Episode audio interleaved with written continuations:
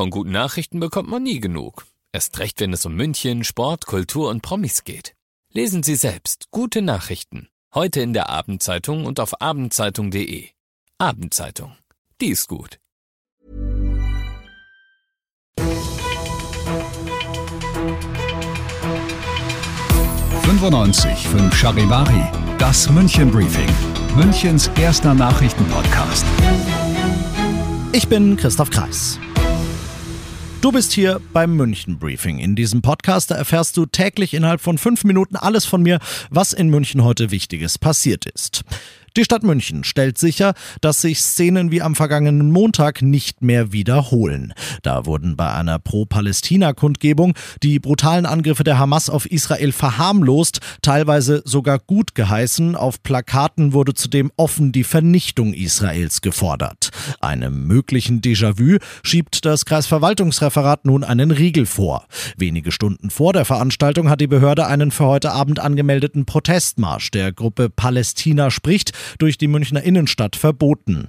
Begründung, solche Kundgebungen verbreiten ein Klima der Gewalt. Dass es erneut zu antisemitischen Straftaten und zu Angriffen gegen Polizisten gekommen wäre, ist wahrscheinlich.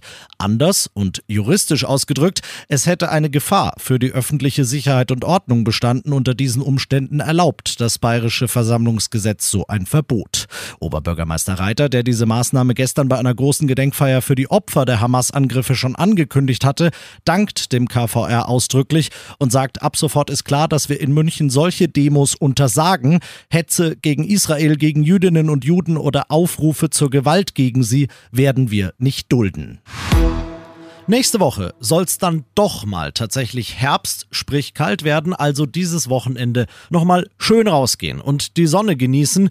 Die Münchner fahren raus ins Umland für ihre Ausflüge, andersrum fahren die Leute aus dem Umland rein, um zum Beispiel ab Samstag auf die Auer Duld zu fahren und das könnte ein bisschen schwierig werden, weil, Charivari-Verkehrsreporter Peter Lutz, wir ja. haben mal wieder eine Stammstreckensperrung. Hey, Applaus, Applaus, Applaus und die beginnt heute Abend 22.30 Uhr und dauert bis Montag früh 4.40 Uhr. Und das bedeutet für dich, dass keine S-Bahn durch die Stammstrecke durchfährt, bis auf die S8. Die fährt zuverlässig durch, aber ansonsten hast du halt echt nur Schienersatzbusse, auf die du umsteigen kannst. Und danach war's das mit den Stammstreckensperrungen.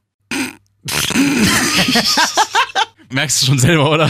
Ja, schön ähm, wär's gewesen. Ja, schön wär's gewesen. Nein, wir müssen da noch zwei weitere Wochenenden durch. Man muss es mit Humor nehmen. Ja, eben. Ich meine, man soll ja eh mehr laufen, sich mehr bewegen. Das will ich sehen, wie du beispielsweise aus Poing äh, schön irgendwie bis nach München reinläufst für die Auerduld. Das äh, sehe seh ich nicht. Hört nicht auf den Mann, sondern klickt lieber auf charivari.de. Da könnt ihr euch alles, was ihr zur Stammstreckensperrung wissen müsst, nochmal in Ruhe durchlesen. Du bist mittendrin im München Briefing und du kennst das nach den ersten München Themen schauen wir, was war in Deutschland und der Welt heute wichtig. Kanzler Scholz stellt vorab klar, das wird bloß ein Informationsgespräch, ein Meinungsaustausch und trotzdem ist Druck drauf. Er empfängt am Abend CDU-Chef Merz im Kanzleramt zu einem regierungs- und oppositionsübergreifenden Gipfel zum Thema Migrations- und Asylpolitik.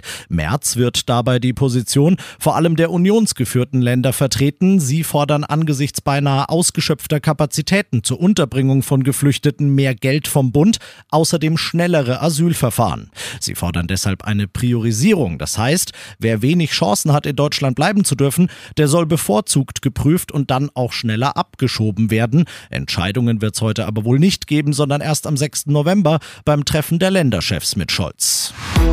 Es ist der bisher deutlichste Hinweis auf die bevorstehende Bodenoffensive. Israels Militär fordert heute mehr als eine Million Palästinenser im nördlichen Gazastreifen zu einer Massenevakuierung auf. Innerhalb von 24 Stunden hieß es, sollen sie das Gebiet verlassen. Die Vereinten Nationen und die Weltgesundheitsorganisation sagen, das ist nicht machbar, warnen vor einer humanitären Katastrophe und fordern, dass Israel diesen Aufruf wieder zurücknimmt. Unterdessen ist Außenministerin Baerbock in Israel eingetroffen. Der Terror der Hamas birgt die Gefahr, eine ganze Region zu destabilisieren, warnt sie und versichert Israel einmal mehr Deutschlands Solidarität. Und das noch zum Schluss. Google sitzt schon hier in München, Apple sitzt schon hier in München, da sagt sich Meta, der Mutterkonzern von Facebook, WhatsApp und Instagram, da dürfen wir nicht fehlen. Der Konzern hat heute niegelnagelneue Büros in der Ballernstraße eröffnet. Dort soll künftig künstliche Intelligenz erforscht und vorangetrieben werden. Dazu arbeitet Meta mit Münchner Unternehmen wie BMW und mit der TU zusammen. Studierende sollen künftig in den heiligen Meta-Hallen ihre Ideen und Projekte realisieren können und Apropos Studieren. Perspektivisch will Meta Workshops anbieten, in denen du lernen kannst, was es braucht, um ein erfolgreicher Influencer zu werden. Das heißt, wie präsentiere ich mich auf Social Media? Wie hole ich mir möglichst viele Follower? Wie interagiere ich dann mit denen? Oder anders gesagt, du kannst in Anführungszeichen Instagram studieren. Das sollte ich mir als der gefühlt letzte Mensch ohne einen Instagram-Account vielleicht auch mal überlegen. Ich bin Christoph Kreis. Mach dir ein schönes Wochenende. 95.5 Charivari, das München Briefing, Münchens erster Nachrichtenpodcast. Die Themen des Tages aus München gibt es jeden Tag neu in diesem Podcast. Um 17 und 18 Uhr im Radio und überall da, wo es Podcasts gibt, sowie auf charivari.de.